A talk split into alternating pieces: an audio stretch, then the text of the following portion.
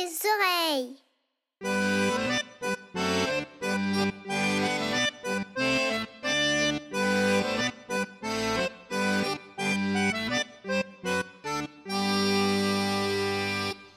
Il était une fois, dans une forêt lointaine, un renard qui passait ses journées à jouer de vilains tours aux autres animaux de la forêt.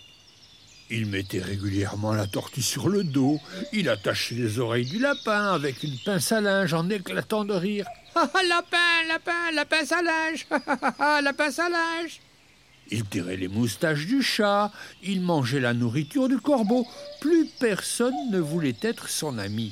Plus personne ne lui faisait confiance et les animaux de la forêt chassèrent le renard. Va-t'en, renard, va-t'en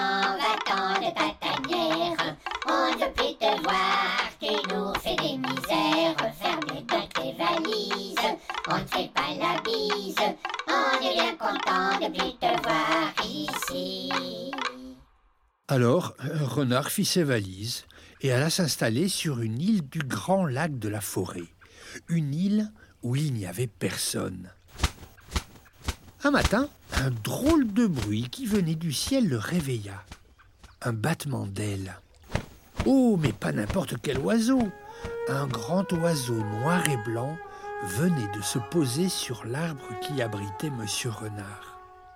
C'était une cigogne qui tenait dans son long bec un grand sac de toile avec toutes ses affaires. Bonjour, dame Cigogne. Vous devez être bien fatiguée du voyage. Installez-vous, je vous prie. Faites comme chez vous. Il y a suffisamment de place pour deux ici. La cigogne s'installa et le renard décida de se mettre en frais et d'inviter la cigogne à manger. Mais surtout, il avait dans la tête l'idée de lui jouer un bon tour. Cher ami, en attendant que vous ayez installé toutes vos affaires, acceptez que je vous invite à ma table. Je ne suis pas très riche, mais j'ai un bon brouet à vous offrir. Une soupe faite avec quelques légumes. C'est tout simple et surtout c'est délicieux. Vous êtes bien galant. Je suis bien fatiguée. J'accepte volontiers ce repas avec vous.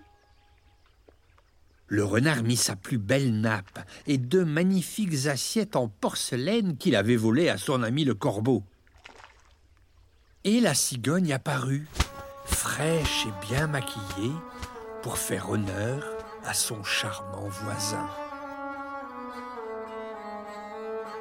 Le brouet fut par lui servi sur une assiette. La cigogne au long bec n'en put attraper miette, impossible d'en avaler la moindre goutte. Elle essaya toutes les méthodes, mais rien à faire. En face d'elle, en trois coups de lampe, le renard avait fini son assiette. La cigogne était très fâchée de l'attitude de son nouvel ami, mais comme elle était polie et bien élevée, elle ne fit aucun commentaire. Elle remercia le renard de ce délicieux festin et rentra chez elle sans rien dire.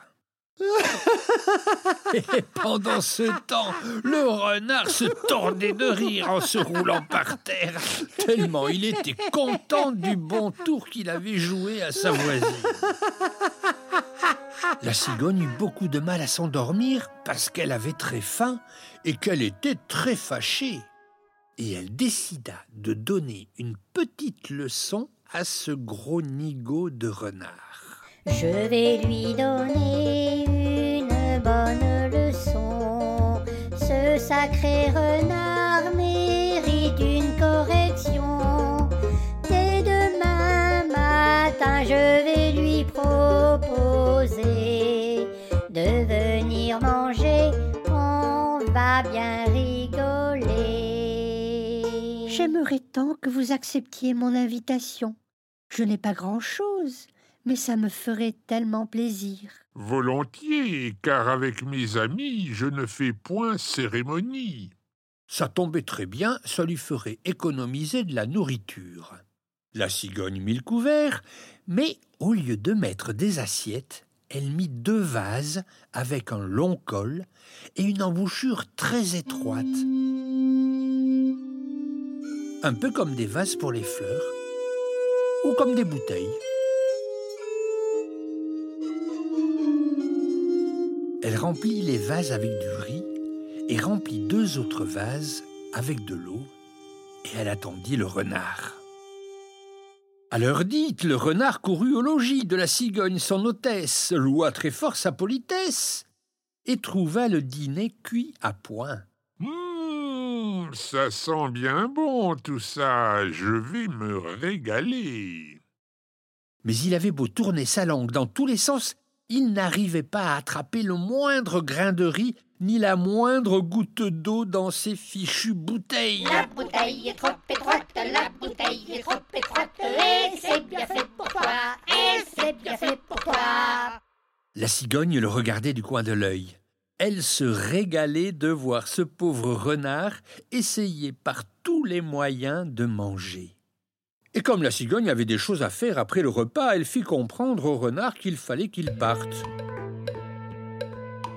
Il repartit chez lui, la queue entre les jambes, sans rien avoir mangé, tout penaud de s'être fait berner, lui qui croyait être l'animal le plus rusé de la forêt. Il était surtout furieux d'avoir été pris à son propre piège. La cigogne lui avait donné une bonne leçon. Il n'était pas prêt de l'oublier et était bien décidé à changer son comportement. Du coup, il alla demander aux autres animaux de la forêt s'ils pouvaient retourner vivre avec eux.